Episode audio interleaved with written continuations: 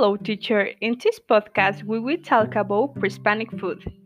Mexican gastronomy owes much of its character and personality to pre-Hispanic cuisine on which it is based. Also interwoven with European ingredients, these ancient ingredients and culinary techniques survived the process of cross-breeding and colonization.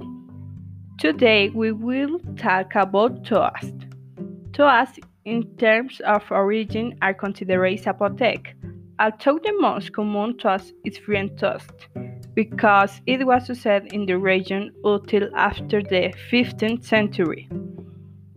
Toast have their origin in pre-Hispanic times. As soon the Spaniards arrived, the mixture of the both cultures Involved the recipe and the tortilla was filled with lard and ingredients such as leg, chicken, cream, and cheese were integrated to shape the traditional recipes that we know today. They are usually found in any market or also in a toll stall at fairs.